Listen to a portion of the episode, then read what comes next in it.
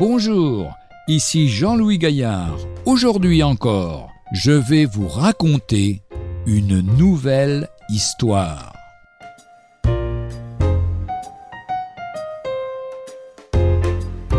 Les valeurs de la vie. L'histoire de Rick Husban est belle et exemplaire, quoique difficile. Rick Husban est né le 12 juillet 1957. Après des études scientifiques, il est rentré dans l'armée de l'air. Rapidement, il va entrer dans l'école des pilotes d'essai. En 1994, il rentre à la NASA.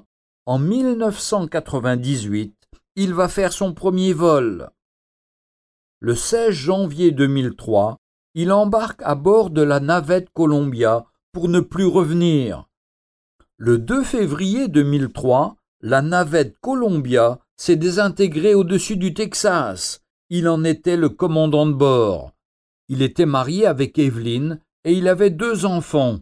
Il avait donné sa vie au Seigneur, et tout le monde autour de lui le savait.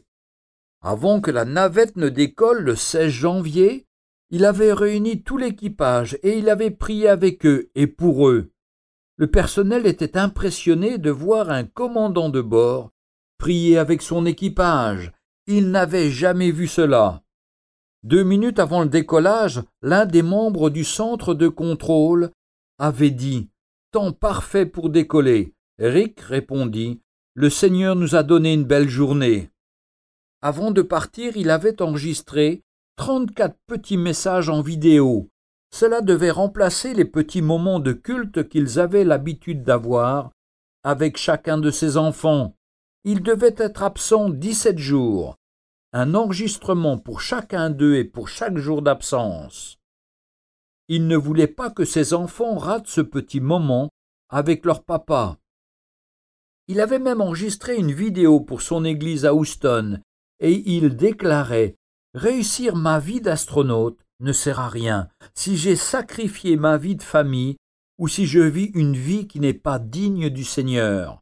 Si je rate ma vie avec le Seigneur, je le regretterai amèrement. Je réalise que la chose la plus importante dans ma vie, c'est d'essayer de vivre ma vie comme Dieu me le demande. C'est aussi essayer d'être un bon mari pour Evelyne et un bon père pour mes enfants. Dans une lettre pour son pasteur, il lui avait demandé de prendre soin de sa famille, et il avait conclu en disant Parlez-leur de Jésus, il est tout pour moi, et je veux qu'ils deviennent tout pour eux. Il est clair qu'il avait donné sa vie à Christ. Cela se voyait non seulement dans ses paroles, mais aussi dans sa vie. Dieu l'a conduit à devenir astronaute. Pour lui, c'était sa façon de servir son Seigneur. Le Seigneur l'a repris en pleine gloire. On peut ne pas trop comprendre pourquoi. Paul avait écrit qu'il fallait glorifier le Seigneur soit par sa vie, soit par sa mort. Rick Husban a glorifié Jésus par sa vie et il a glorifié le Seigneur par sa mort. Qui sait ce qui va en sortir? Jésus a dit Si le grain de blé ne meurt, il ne peut porter beaucoup de fruits. Cette vie a certainement porté beaucoup de fruits.